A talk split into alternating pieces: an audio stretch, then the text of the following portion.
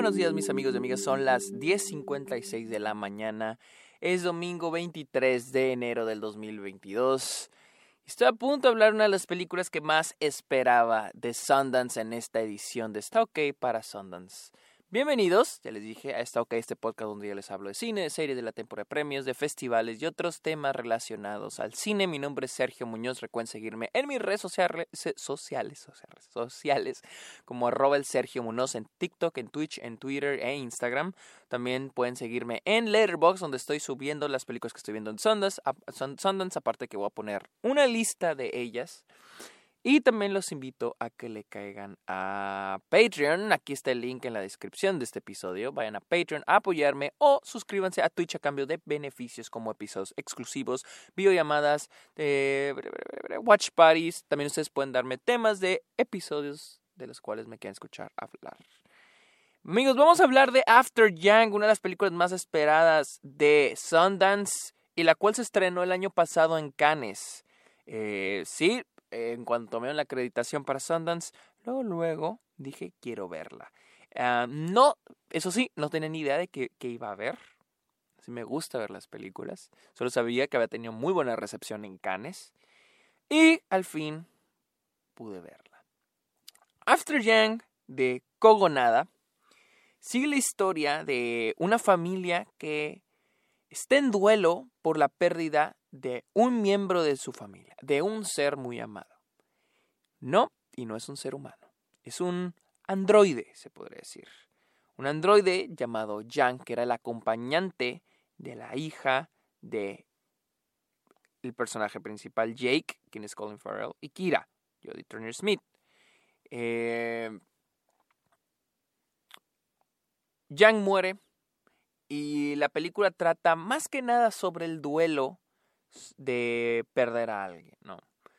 Eh, la película toca temas muy bien, como, como el sentido de la vida y de la muerte, ¿no?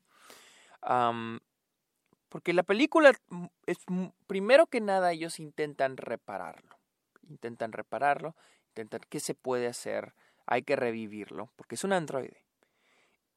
Y algo que me gusta mucho de la película es cómo eso, cómo toca el tema de la vida y la muerte y los sentidos de cada una de cada una de ellas.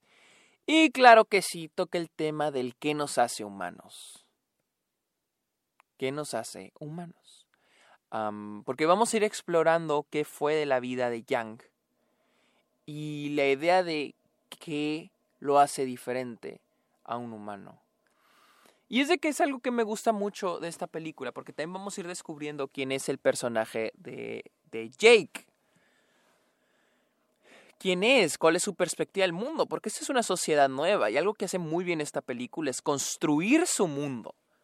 Vamos a ir, no voy a dar spoilers ni voy a dar detalles de cómo es el mundo de la película, pero, lo que, pero esta película lo hace muy bien. ¿Cuáles son las reglas? ¿Cuáles son las ideologías?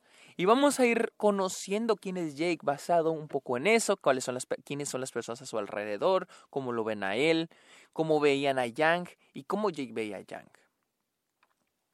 Y, y algo que me gusta mucho es de que la película construye este mundo gigante solo dándonos las, las piezas suficientes para entender esta pequeña historia. ¿no? Es, es una película totalmente enfocada en darnos esta pequeñita historia en este mundo gigantesco, pero pues solamente dándonos lo necesario. Y aún así se siente como algo gigantesco, como un mundo gigantesco.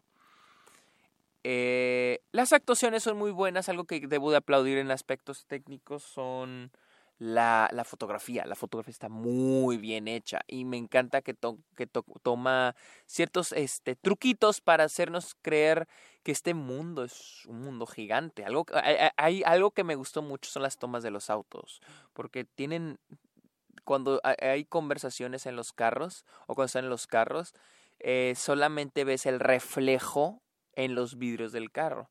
No ves más allá, pero eso es suficiente para hacerte creer que están en un mundo eh, futurístico.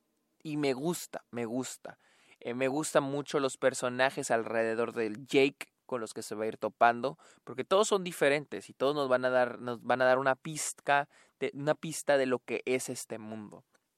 Ah, les digo, esta idea del duelo me gustó muchísimo y más porque Jake se tiene que, siento yo que parte de la película es Jake enfrentando esta idea de estoy eh, llorándole o estoy, eh, digamos, triste por la pérdida de este ser que no es humano. ¿Debería estar triste por un ser que no es humano, pero que era mi hijo? Y bueno, siento que toca mucho el tema que tocó Blade Runner sobre la idea de qué, no, qué, nos, qué, qué nos hace diferentes, a, qué nos hace diferentes a ti y a mí, a un humano y un androide. Y vuelve a tocar ese sentido del qué es ser humano, cuál es el propósito de la vida. les digo, la fotografía es lo mejor, la verdad la fotografía es buenísima, a mí me encantó. Eh, siento yo que para mí la película trataba mucho sobre el duelo. Mi único pero con la película es el final. Sentí, porque hay un punto de la película es ahora descubrir quién era Yang. Descubrir quién era antes. Y sí lo hace muy bien.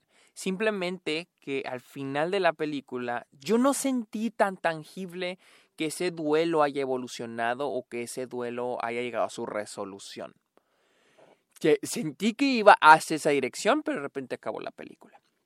Ese es mi único pero para, la para, para After Yang. De ahí en fuera siento que es una gran dirección. Me gustan mucho las actuaciones. O sea, estamos, o sea, estamos hablando de este Colin Farrell.